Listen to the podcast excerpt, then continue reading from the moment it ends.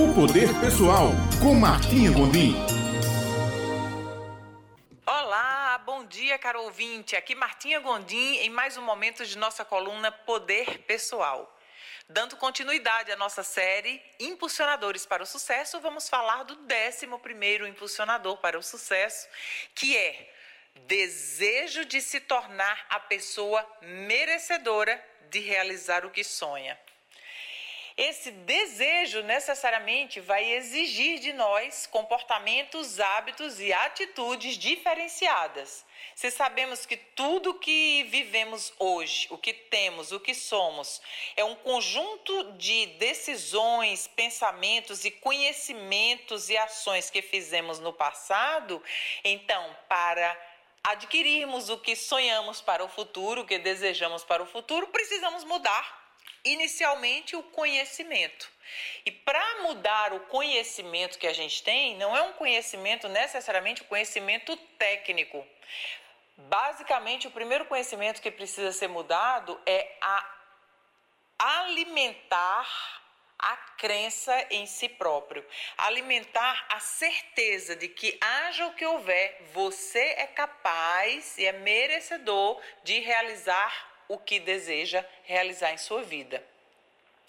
Para alimentar essa crença, basicamente é um conjunto de reprogramação mental.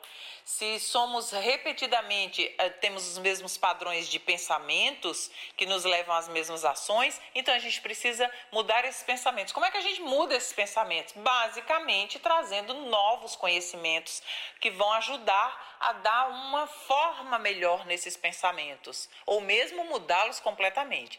Por onde a gente começa esse esse novo conhecimento, já que não é técnico necessariamente? Ah, então vamos lá.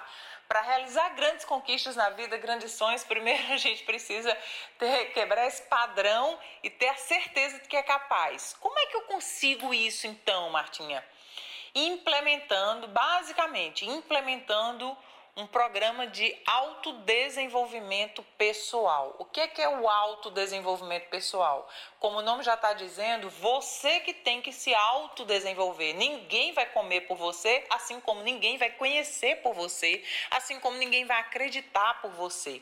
Nesse autodesenvolvimento pessoal, nesse programa, é um programa basicamente vai existir, exigir disciplina de sua parte, vai exigir um compromisso de você com você mesmo de continuar sendo melhor a cada dia. Como é que a gente consegue isso?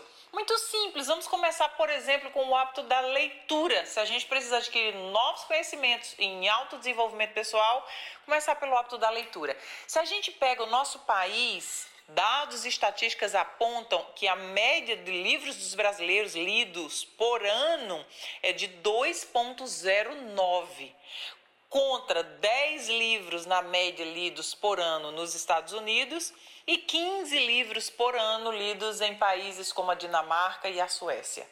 Então, se a gente pega esse parâmetro, vamos supor que você começa então, tudo bem, Martinha, eu quero me autodesenvolver, quero realizar coisas grandiosas, vou começar pelo hábito da leitura.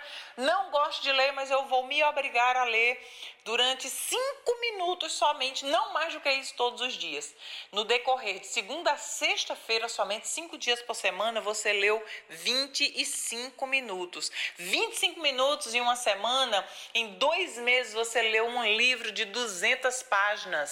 Em um ano você leu seis livros, o que te coloca anos-luz à frente de qualquer pessoa que sequer pegou um livro nos últimos seis meses.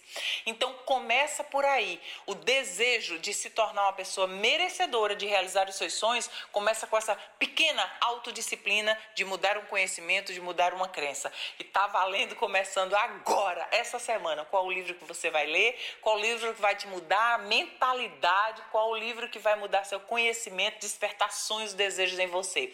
Bom, se não tiver nenhuma indicação, vou recomendar o meu, obviamente, que se chama Poder Pessoal, como acessar o seu poder pessoal para realizar uma vida de sonhos. Então, se não quiser o meu livro Poder Pessoal, você pega qualquer livro que te impulsione a ser mais e melhor a cada dia para abraçar essa vida incrível, extraordinária, cheia de abundância, pronta para chegar até você. Um beijo grande e até a próxima semana no nossa coluna Poder Pessoal.